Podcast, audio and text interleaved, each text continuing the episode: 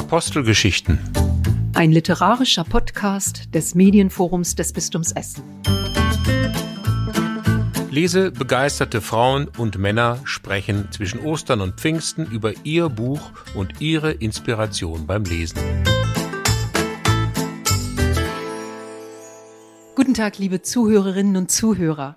Mein Name ist Vera Steinkamp. Ich bin Leiterin des Medienforums des Bistums Essen und begrüße Sie alle sehr herzlich zu unserem Podcast Apostelgeschichten.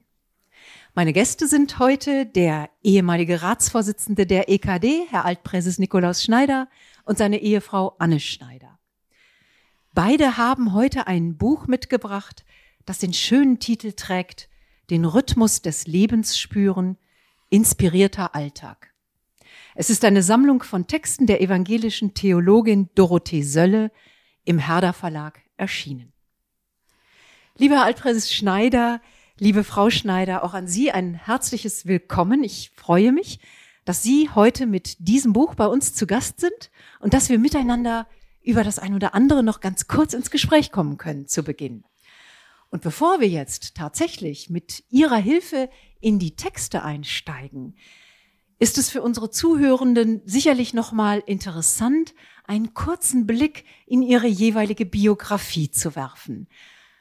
Öffnen Sie doch gerne das biografische Buch ein wenig für unsere Zuhörerinnen und Zuhörer, damit Sie wissen, wer denn heute hier mit uns ins Gespräch kommt. Frau Schneider, darf ich Ihnen das Wort geben? Ja, also ich begrüße Sie auch ganz herzlich, freue mich, dass Sie zuhören. Wir sind ja als Paar hier. Aber wir haben eigentlich nur eine ganz kurze Phase einzeln verbracht. Als ich 18 war und Nikolaus 20, haben wir uns an der Theologischen Hochschule in Wuppertal kennengelernt. Beide waren wir auf dem Weg, voll Theologie zu studieren und ähm, auch mein Lebenstraum war eigentlich damals Pfarrerin zu werden. Das musste ich dann leider umändern, weil auch in der Rheinischen Kirche, die als sehr progressiv galt, und das war ja immerhin schon 1968, und Frauenordination gab es schon in der evangelischen Kirche, aber eine kleine Sache hatte ich nicht bedacht. Von Pfarrerinnen wurde das Zölibat gefordert. Wir haben relativ schnell uns ineinander verliebt, geheiratet, 1970 schon, und ab da kriegte ich dann Besuch von meiner Landeskirche, die sagte, leider ist jetzt Berufsverbot, weil ich verheiratet bin. Insofern äh, hat sich mein Leben dann ein bisschen anders gestaltet. Ich war dann tätig als Realschullehrerin für Mathematik und evangelische Religion. Aber mein Interesse an Theologie ist einfach geblieben und gemeinsames Theologie treiben, nachdenken, streiten, all das gehört eigentlich zu unserem Lebensrhythmus sehr dazu. Ja, ich ja, bin Nikolaus Schneider und begrüße Sie auch sehr herzlich. Ich finde das auch eine großartige Idee, Apostelgeschichten ähm, zu senden, äh, denn wir sollen ja Botschafter an Christi Stadt sein, wie der Apostel Paulus sagt, und dem kommen wir damit wunderbar nach. Also sehr gerne. Ich stamme aus der Stadt Duisburg, komme also mitten aus dem Ruhrgebiet. Ähm, komme aus einer Familie, die ähm, geprägt war ganz stark durch den Rhythmus eines Hüttenwerkes. Schon weil mein Vater in der ersten Zeit Schichtarbeit hatte. Und ich weiß also, was das für eine Familie und für das Leben eines Menschen bedeutet. Und äh, das hat mich auch sehr geprägt, auf Menschen zu achten und sensibel für die Lebensbedingungen von Menschen zu sein. Ich hatte das große Glück, sehr gefördert zu werden. In der Schule. Auch meine Eltern haben es ermöglicht, dass ich das Gymnasium besuchen konnte. Das war in der Siedlung eine große Ausnahme. Und äh, ich verdanke auch den, den meinen Lehrern sehr viel. Wir haben uns dann an der kirchlichen Hochschule in Wuppertal kennengelernt. Ich wurde dann Pfarrer und war in der rheinischen Kirche auf verschiedenen Ebenen tätig. Ich war Gemeindepfarrer in Duisburg-Rheinhausen und in Mörs. Ich war Diakoniepfarrer des Kirchenkreises Mörs. Ich war Superintendent des Kirchenkreises Mörs. Ich wurde dann äh, Vizepräses und Oberkirchenrat in Düsseldorf in der Evangelischen Kirche im Rheinland, auch als Personaldezernent. Und schließlich wurde ich zum Präses dieser Kirche gewählt und später dann auch Ratsvorsitzender. Das heißt, ich habe unsere Kirche schon auf allen Ebenen sehr umfassend kennengelernt. Und auf allen Ebenen war ich die Fahrfrau. Nein, aber so, mein Leben hat sich im Grunde äh, doch so gestaltet, wie es häufig dann in Paaren ist, dass ich meine Berufstätigkeit eigentlich als sekundär angesehen habe, gemessen an Nikolaus Berufstätigkeit. Aber ich hatte trotzdem ein unheimlich reiches Leben, weil wir uns die ganze Zeit auf Augenhöhe verstanden haben und wir haben drei Töchter bekommen. Ich war gerne in der Schule, habe gerne die Kombination der Fächer Mathematik und Religion unterrichtet, weil ich den Schülern und Schülerinnen gut klar machen konnte, zum Glauben gehört das Denken dazu. Das sind nicht zwei Bereiche und hatte eben auch eigentlich das große Glück, mit Nikolaus zusammen Gemeinde gestalten zu können. Das wurde dann ein bisschen schwierig natürlich, als er in kirchenleitenden Positionen war. Aber ich habe immer für mich gesagt, ein Drittel meines Lebens ist Kirche, ein Drittel Schule und ein Drittel Familie. Und bis zu meiner Pensionierung, jetzt inzwischen sind wir ja in, der Schlussphase unseres Lebens, und äh, war das schon sehr reich, sehr ausgefüllt und bei alledem, jetzt komme ich zu dem Buch, habe ich also gemerkt, dass mir Wegweisung von Aposteln wichtig war, wenn sie genau das zusammengehalten haben, das Denken und das gefühlsmäßige Vertrauen, die Theologie und die Politik, gesellschaftliches Engagement und kirchliches Engagement. Und all das habe ich bei Dorothee Solle die ganze Zeit empfunden. Ich bin im Grunde mit ihr alt geworden. Ich habe sie kennengelernt 1968 beim Theologischen Nachtgebet und habe sie dann auch im zunehmenden Alter sehr häufig auf Kirchentagen erlebt und habe einfach gemerkt, dass sie für mich schon sowas wie eine Gotteslehrerin ist. Nicht so, dass ich alles akzeptiere, aber dass sie doch mir immer wieder neue Inspiration und Wegweisung gibt. Herr Altpräses Schneider, wie ja. verhält es sich bei Ihnen mit der Auswahl des Buches? Dorothee Sölle ist für mich zunehmend wichtiger geworden. Ich muss ganz klar sagen, dass meine Frau mir da auch ein bisschen auf die Sprünge geholfen hat. Und ähm, ich will einfach ergänzend noch sagen, auch zur Person Dorothee Sölle eine hochgebildete Frau, eine der kreativsten theologischen Köpfe, die wir in unserem Lande hatten. Und stellen Sie sich vor, sie wurde nie auf einen Lehrstuhl berufen, in Deutschland. In den USA ja, aber in Deutschland nicht. Und ähm, das zeigt dann auch sozusagen die andere Seite der Freiheit von Wissenschaft. Die äh, Fakultäten ergänzen sich ja selber. Und das heißt in mancher Hinsicht, sie beschränken sich auch selber. Und da ist es schon gut, dass Dorothee Sölle durch die Kirchentage und durch ihre publizistische Tätigkeit doch einen ganz großen Einfluss auf das Denken und vor allen Dingen auf das Leben unserer Kirchen, das kann ich wirklich im Plural sagen, unserer Kirchen hatte. Und dass sie so schon auch eine Gotteslehrerin für ganz viele Menschen wurde. Also im besten Sinne eine Apostelin? Das würde ich genauso Auf sagen. Auf jeden Fall. Im besten hm. Sinne eine Apostelin. Hm. Sie haben jetzt schon für unsere Zuhörerinnen und Zuhörer auf wunderbare Weise ihre individuellen Zugänge zu Dorothee Sölle beschrieben. Da war auch schon viel herauszuhören, was sie begeistert hat. Wenn wir jetzt tatsächlich noch einmal kurz diesen Begriff Inspiration äh, bemühen. Beim Lesen inspiriert einen ja oft etwas, was Autorinnen und Autoren schreiben. Und mhm. könnten Sie an der Stelle noch mal Ihre persönliche Inspiration ein wenig beschreiben, die sich einstellt oder eingestellt hat bei Texten von Dorothee Sölle? Also bei mir war das einmal auch ihre Sprache, die also nicht so verknöchert theoretisch ist, sondern poetisch ist. Sie schreibt ja auch Gedichte, wo sie Sachen verdichtet. Sie schreibt konkret. Das ist für mich mit einer der wichtigen Auf Aussagen von ihr. Die Wahrheit ist konkret, also ist nicht abgehoben. Es geht weniger um Dogmen, weniger um den Logos, sagt sie immer, sondern es geht um Geschichten, um Narrative, um Poesie, dass das mehr das ausdrückt, die Unfassbarkeit Gottes. Also das war mir ganz wichtig. Von mir aus möchte ich sagen, Dorothee Selle gehört zu den Menschen, die mein Denken in Gang bringen, ähm, die mich auf neue Ideen bringen, ähm, die unbekannte Texte in unerwarteter Weise äh, interpretieren können, so, so dass ich sie wieder neu lese und neu verstehe.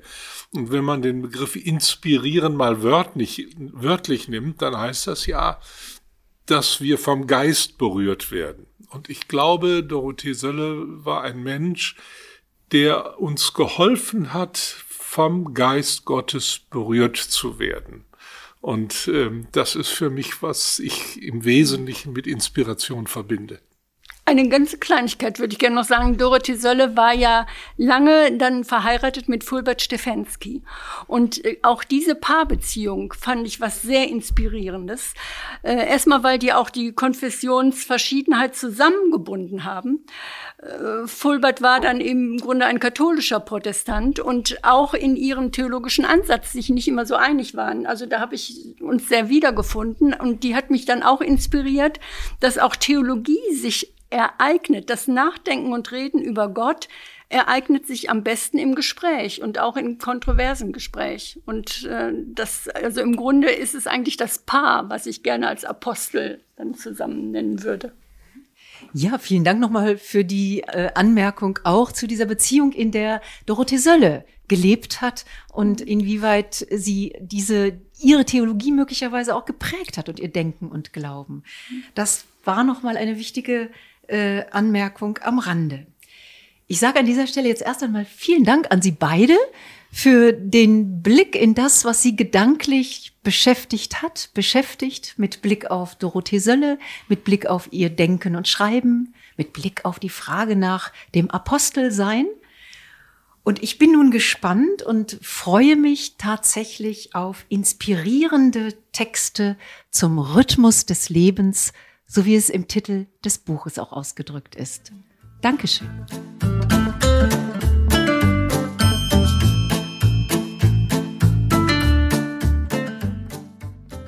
Es war nicht leicht, Texte zu finden. Es sind so viele, die inspirieren. Wir haben uns dann also konzentriert auf drei Unterkapitel. Das erste ist jetzt mit der Überschrift Wir alle sind aufgerufen, die Zeit zu heiligen. Und der erste Text ist überschrieben Die drei Gestalten der Zeit. Gott begegnet uns in den drei verschiedenen Gestalten der Zeit. Wir brauchen einmal die Tradition von Gottesgeschichten, die andere vor uns erlebt haben. Diese Geschichten sind ganz unentbehrlich. Und darum brauchen wir die Bibel so nötig. Weil wir nicht immer die Bibel schreiben können, darum haben wir sie zum Lesen. Dass schon einmal ein kleines Volk einer militärischen Großmacht entkommen ist und frei wurde. Dass die Sklaven nicht ewig Sklaven bleiben, und die Schulden erlassen werden, dass die Blinden sehen lernen und die Deutschen anfangen, den Frieden zu suchen. Das sind solche Wundergeschichten, ohne die ich nicht einen Tag sein möchte. Sie stellen eine Tradition dar, die mich trägt. Nicht du trägst die Wurzel, die Wurzel trägt dich. Wie Paulus sagt, in Römer 11, 18. Gott begegnet uns auch, und das ist eine andere Dimension der Tradition, als die Verheißung, als das Versprechen der Zukunft. Einmal wird auch diese Macht des Militarismus und der Ausbeutung der Natur enden. Die Menschen sind nicht so geschaffen, dass sie für ewig gequält und betrogen werden können. Wenn wir von Gott sagen, dass er ruft oder einlädt oder bittet, doch Erbarmen mit uns selber zu haben, dann sind das solche Gottesfäden der Zukunft. Gott ist, dass Gott kommt. Gott ist, dass Gott kommt. Und wenn wir unsere Wünsche und Ängste austauschen und miteinander beten, dann ziehen wir die Zukunft Gottes näher zu uns.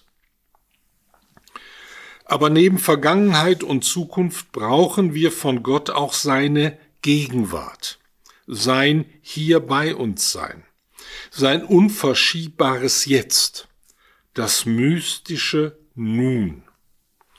Ohne dieses mystische Nun lässt sich der Text von dem Christus, der als erster geschaffen und als erster auferstanden ist, nicht verstehen. In Christus gefiel es aller Fülle, Wohnung zu nehmen. Kolosser 1,19.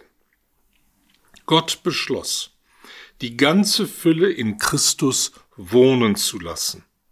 Es war Gottes Wille, dass er die Fülle, die Größe und Weite und alles Geheimnis der Welt umfasse.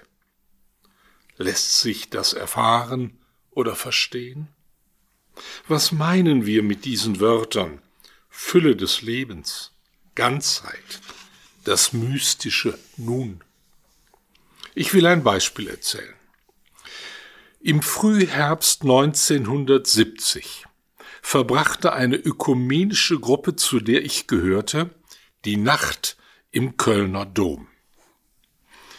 Wir wollten für einige baskische Freiheitskämpfer, die zum Tode verurteilt waren, beten.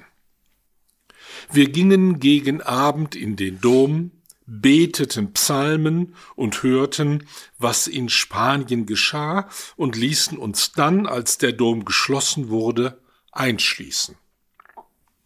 Bald danach kam ein Vertreter des Generalvikariats, dann ein Weihbischof und bedrängten uns, doch vorzugehen.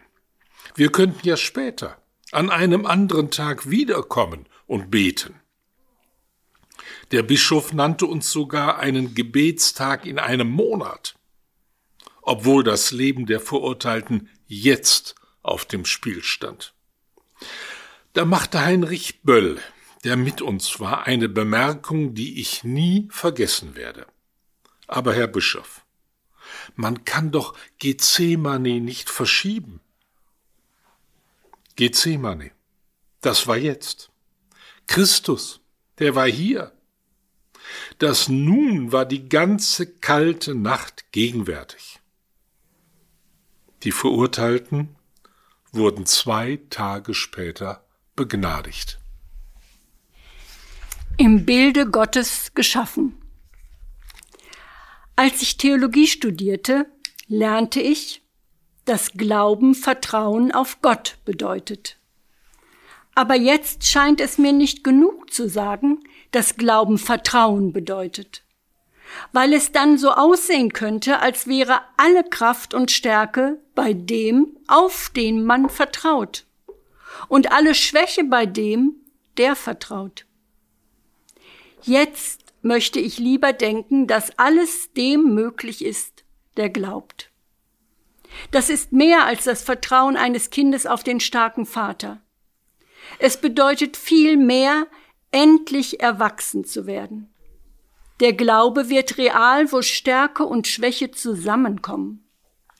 Er bedeutet, ein Ebenbild Gottes zu werden, nach seinem Bild geschaffen. Es ist nicht wichtig, menschliche Wesen als physische Abbilder Gottes anzusehen. Es kommt vielmehr darauf an, dass wir uns selber ansehen als solche, die wie Gott handeln können, nämlich in einer mächtigen, kreativen, lebengebenden Art. Im Bilde Gottes geschaffen zu sein, an Gottes Macht teilzuhaben, das bedeutet Mitschöpfer zu werden, Co-Kreator. Das sind nicht irgendwelche idealistischen oder überoptimistischen Benennungen, sondern Erfahrungen, die wir selber kennen und die uns in der Mitte unseres Lebens betreffen. Denken wir an sexuelles Glück und an das Glück einer Arbeit, die uns erfüllt. Beide Erfahrungen sind selten genug, aber doch real. Wenn uns diese Stücke unseres Erwachsenenlebens gelingen, dann lernen wir uns selber neu kennen und werden tiefer mit dem Leben verbunden. Freud sagt in einer berühmten Definition, dass Gesundheit bedeute, arbeits- und liebesfähig zu werden. Damit ist genau die Partizipation an der Macht des Lebens gemeint, die der Mehrzahl der Menschen unserer Gesellschaft verweigert wird. Das biblische Bild für diese Anteilhabe an der Macht des Lebens, dass wir ein Ebenbild Gottes sind. Die jüdische religiöse Tradition hat aus dieser Ebenbildlichkeit Gottes eine Lehre von der Nachahmung Gottes entwickelt, die wir in unseren Taten erreichen können. Gott nachahmen bedeutet sehr einfache Dinge. Die Nackten kleiden, so wie Gott Kleider für Adam und Eva machte. Es bedeutet die Toten begraben, weil Gott selber den Moses begrub. Es bedeutet die Hungrigen speisen, wie Gott den Elia durch Raben speiste. Es bedeutet Gerechtigkeit herzustellen und nicht länger in der Ohnmacht zu verharren. Wir sind im Ebenbild Gottes geschaffen, weil wir wie Gott handeln und das Gegebene transzendieren können. Wir können Gerechtigkeit und daher Frieden herstellen. Die folgenden Texte sind aus einem anderen Kapitel entnommen. Das ist überschrieben Was tust du? fragt mich der Engel. Gerechtigkeit und Verantwortung. Zuerst eine Meditation zu den zehn Geboten. Das erste Gebot, ich bin der Herr dein Gott, du sollst keine anderen Götter haben neben mir. Das erste Gebot sagt mir, ich bin die Stimme des Lebens, des gefährdeten, endlichen Lebens. Glaub nicht, dass mehr Tod und mehr tote Dinge das Leben schützen können. Vertrau mir, die das Leben auf dieser Erde sehr gut genannt hat. Gib deine Depressivität auf. Ich habe meinen Atem in dich geblasen und dem Universum eine Seele gegeben bewahre sie, so wie ich dich behüte.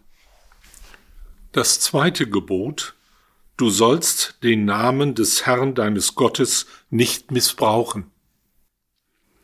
Das zweite Gebot sagt mir, ich bin das Geheimnis des Lebens. Du wirst mich nicht entziffern und verkäuflich machen. Du wirst mich nicht einteilen in überflüssig und verwertbar. Du wirst meinen Namen nicht an dich reißen um deine Macht zu vergrößern. Du wirst meine Kraft spüren, jenseits der Bilder und hinter den Namen, du wirst mich nicht verraten. Das dritte Gebot, du sollst den Feiertag heiligen. Das dritte Gebot sagt mir, du sollst dich selbst unterbrechen. Zwischen Arbeiten und Konsumieren soll Stille sein und Freude. Zwischen Aufräumen und Vorbereiten sollst du es in dir singen hören. Gottes altes Lied von den sechs Tagen und dem einen, der anders ist. Zwischen Wegschaffen und Vorplanen sollst du dich erinnern an diesen ersten Morgen, deinen und aller Anfang, als die Sonne aufging ohne Zweck und du nicht berechnet wurdest, in der Zeit, die niemandem gehört, außer dem Ewigen. Das vierte Gebot, du sollst Vater und Mutter ehren. Das vierte Gebot sagt mir, du sollst nicht von dir denken, du wärest ganz allein. Du hättest nur für dich Verantwortung. Du sollst den Vertrag, der deine Kindheit behütet hat, nicht brechen an den Hilflosen. Du sollst Zeit für sie haben und Ohren für das, was sie vielleicht nicht mehr sagen können. Du sollst niemanden abschieben. Du sollst leben inmitten von anderem Leben, das lebt wie du und stirbt wie du. Das fünfte Gebot, du sollst nicht töten. Das fünfte Gebot sagt mir, du sollst dich nicht am Töten beteiligen. Du sollst deine Kinder nicht zum Töten erziehen. Du sollst es nicht mit vorbereiten in Gedanken, Worten und Steuern. Du sollst die Mittel zum Töten nicht erforschen, herstellen, verbessern oder verkaufen. Du sollst nicht niederknien vor der Gewalt, sondern niederknien vor dem Gott des Lebens und den aufrechten Gang lernen. Das sechste Gebot. Du sollst nicht Ehe brechen. Das sechste Gebot sagt mir, du sollst die Liebe nicht brechen, sie ist kein käufliches Ding. Du sollst niemanden benutzen und dir zur Verfügung halten als Sexobjekt und Verkaufsschlager. Du sollst niemanden besitzen. Du sollst die Liebe blühen lassen, Sommers und Winters. Du sollst ihr Raum geben und Zeit. Gott schützt die Liebenden und hält sie lebendig, dass sie nicht verlernen zu lachen, zu weinen und nicht vergessen zu leben. Das siebte, neunte und zehnte Gebot Du sollst nicht stehlen und nicht begehren, was deinem Nächsten gehört. Das siebte, neunte und zehnte Gebot sagen mir, du sollst dich nicht an den Armen bereichern. Du sollst sie nicht betrügen mit unfairen Preisen. Du sollst die Schuldsklaverei nicht dulden. Du sollst nicht mit den Wölfen heulen. Du sollst die Barbarei der Finanzorganisationen nicht beschönigen oder für unabänderlich halten. Unser erpresster Reichtum hat unsere Herzen zu Steinen gemacht, unseren Kopf zu Computern ohne Geist. Gott, mach aus allen Dieben Geschwister, die das Leben miteinander teilen. Das achte Gebot Du sollst nicht falsch Zeugnis reden. Das achte Gebot sagt mir, du sollst nicht lügen und den Lügen nicht glauben. Du bist als Zeugin der Wahrheit geboren und nicht als Berechnerin des Erfolgs. Du sollst den Schrei derer, die dein Eintreten brauchen, nicht in dir ersticken. Du wirst wahrheitsfähig werden und dich nicht den Einschaltquoten unterordnen. Du wirst deine Stimme für die Stummgemachten erheben und die Wahrheit erheben, und die Wahrheit wird dich und uns alle frei machen.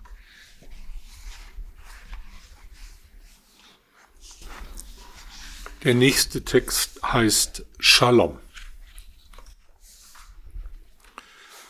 Unter Gerechtigkeit verstehen die Propheten ein Leben der Gemeinschaft im Recht. Diejenigen, die die Häuser gebaut haben, werden auch in ihnen wohnen. Die die Weinberge gepflanzt haben, werden den Wein auch trinken. Das kommende Friedensreich wird im Zusammenhang von Gerechtigkeit und Recht gedacht. Gott wird Recht sprechen zwischen vielen Völkern und Weisung geben starken Nationen bis in die Ferne.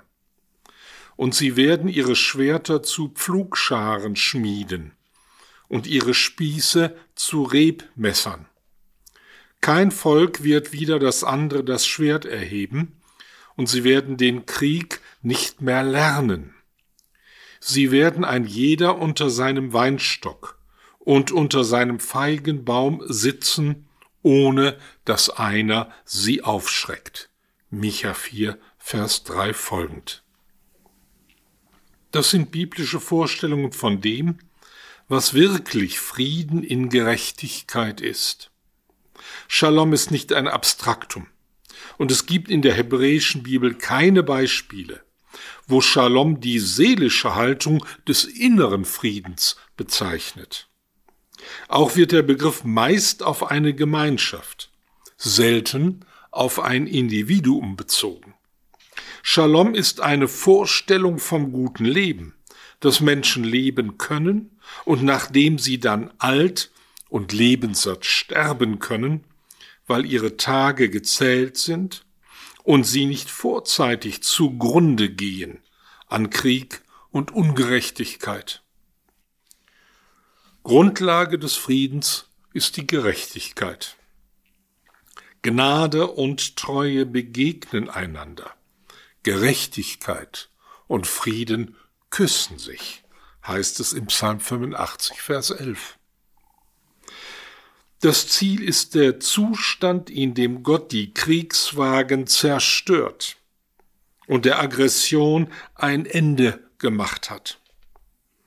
Ohne soziale Gerechtigkeit, ohne Recht kein Frieden. Der Maßstab ist nach Aussage der Propheten das Recht der Rechtlosen, etwa der Witwen und Waisen, die keinen männlichen Fürsprecher hatten. Die unterste Klasse wird zum Maßstab des Wohlergehens aller gemacht. Die am meisten entrechtet sind, am wenigsten zu sagen haben, die nicht nur kein Geld haben, sondern auch keine Fürsprecher, keine Beziehungen, die noch nicht einmal mit den Behörden umgehen können, weil sie nicht wissen, worauf sie Anspruch haben. Sie sind der Maßstab, an dem gemessen wird, was eigentlich Gerechtigkeit ist. Die Ausgegrenzten, die Randsiedler, die an der untersten Sprosse der Leiter einer Gesellschaft stehen, werden erhöht, die Hohen erniedrigt, damit eine ebene Bahn für Gott entsteht, nach Jesaja 40, Vers 3. Außenpolitik und Innenpolitik werden hier nicht getrennt, als ob man sich außenpolitisch unterwerfend, imperialistisch, aufrüstend verhalten und zugleich innenpolitisch Ruhe und Ordnung halten könne. Gerechtigkeit und Frieden gehören so zusammen, wie Aufrüstung und Krieg zusammengehören. Nur zusammen mit der Gerechtigkeit entsteht Frieden im vollen Sinn des Wortes Shalom. Biblisch gedacht ist es daher falsch zu behaupten, die Atombomben hätten uns 40 Jahre lang den Frieden garantiert. Insofern, als sie in derselben Zeit den Menschen der Zweidrittelwelt das Verhungern garantiert haben. Ein auf Abschreckung und Gewalt, Terror, Elend und Drohung beruhender Friede ist antibiblisch, weil er Rüstung, nicht Gerechtigkeit zur Grundlage des Friedens macht.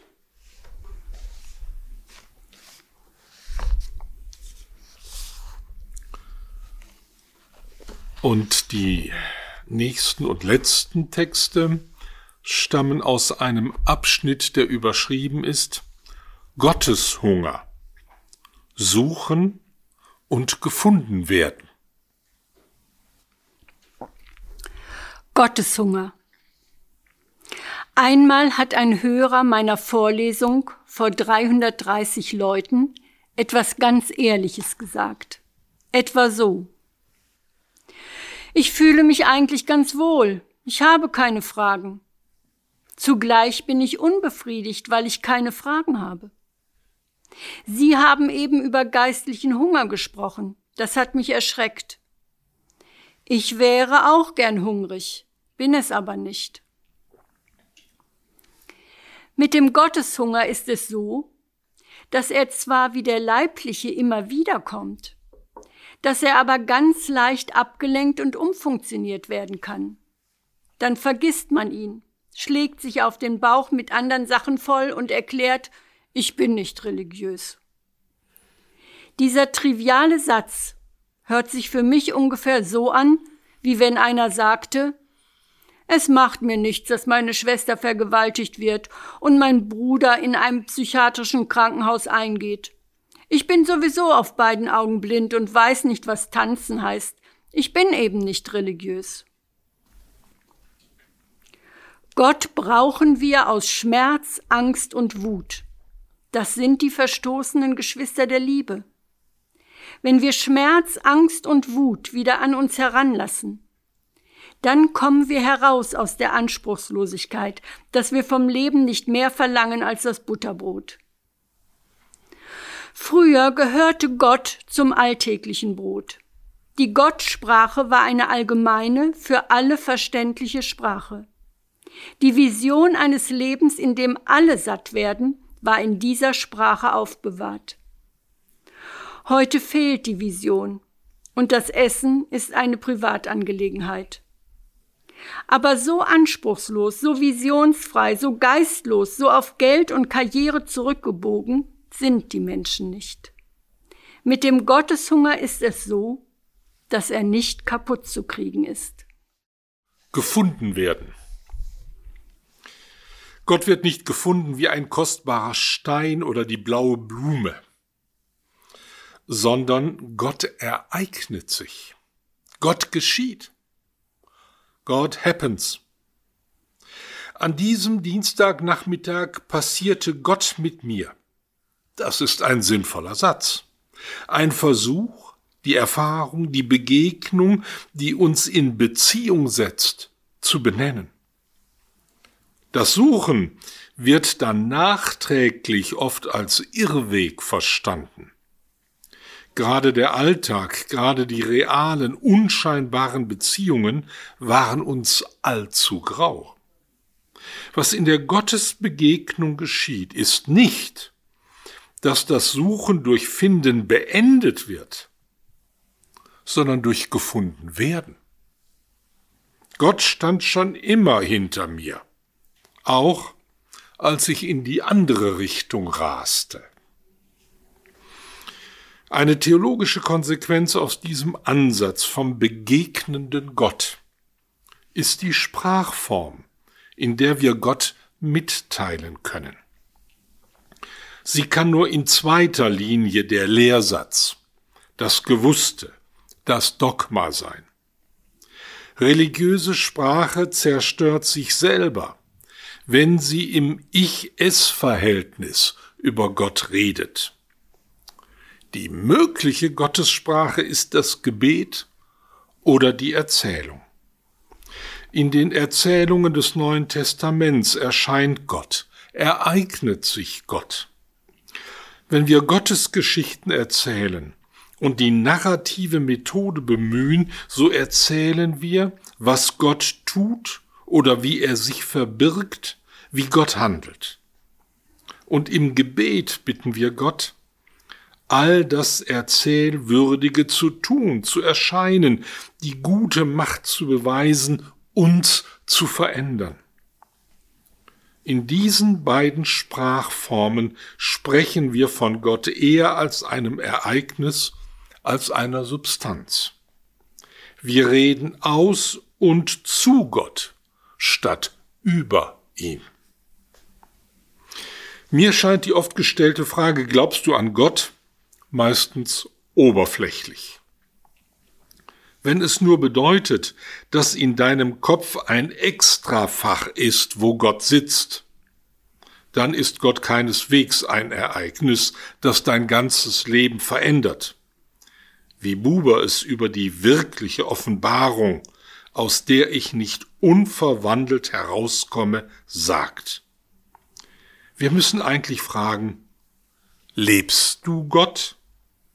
Das entspräche der Realität der Erfahrung. Mein Gotteshunger, jetzt bin ich äh, wieder Anne Schneider, war dann am größten, wenn ich mit dem Tod konfrontiert wurde. Vor allem mit dem Tod unserer jüngsten Tochter Maike. Und mein letzter Text, den ich jetzt heute hier lese, ist ein Text, der diesen Gotteshunger aufnimmt und ja, eine Antwort, die eigentlich keine Antwort ist, aber eine Inspiration ist, wagt. Dieser Text heißt Allmacht und Leiden. Die Frage nach Gott und dem Leiden. Ich glaube schon, dass man einerseits im Sinne von Johann Baptist Metz an der möglichen Macht Gottes festhalten muss dass man andererseits aber auch Gottes Weinen und Gottes Ohnmacht denken muss. Man muss das beides, glaube ich, irgendwie zusammenbekommen. Wie ist mir auch nicht ganz klar. Aber jedenfalls sind beide Elemente wichtig, wobei das eine ohne das andere absterben würde. Bei ersterem würde eine kalte Theologie übrig bleiben, in der Gott eben der Allmächtige ist und den Menschen nicht braucht. Bei letzterem, wenn Gott nur der Leidende ist, bliebe nur Hoffnungslosigkeit und Verzweiflung übrig. Metz hat mir einmal einen Satz gesagt, den ich bis heute im Ohr und im Herzen habe und der mir ganz wichtig ist. Die direkte Anrede an Gott ist die einzig erlaubte. In gewissem Sinne versuche ich das auch immer wieder, nämlich Gott zu fragen, trotz alledem, was geschieht und trotz aller scheinbaren Antwortlosigkeit Gottes diesem ein trotzdem entgegenzuhalten. Wenn ich Gott beschimpfe oder ihn befrage, ihn bedränge, dann wird Gott zum allermitteilsamsten, wie Meister Eckhart so schön sagt. Diese Anrede an Gott ist eine ganz andere Art der Gottesbeziehung als die der Logos-Sprache.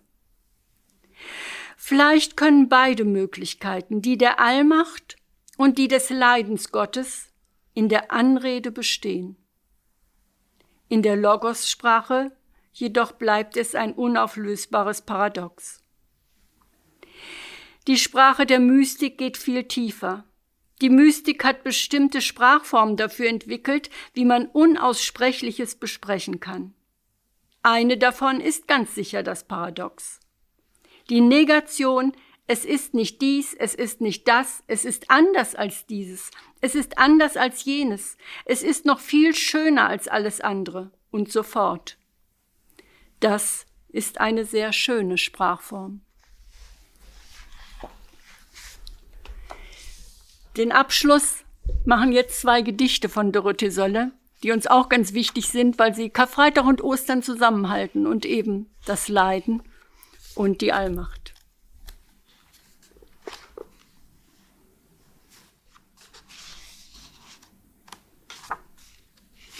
Kyrie. Herr, wir bringen vor dich alle unsere Angst.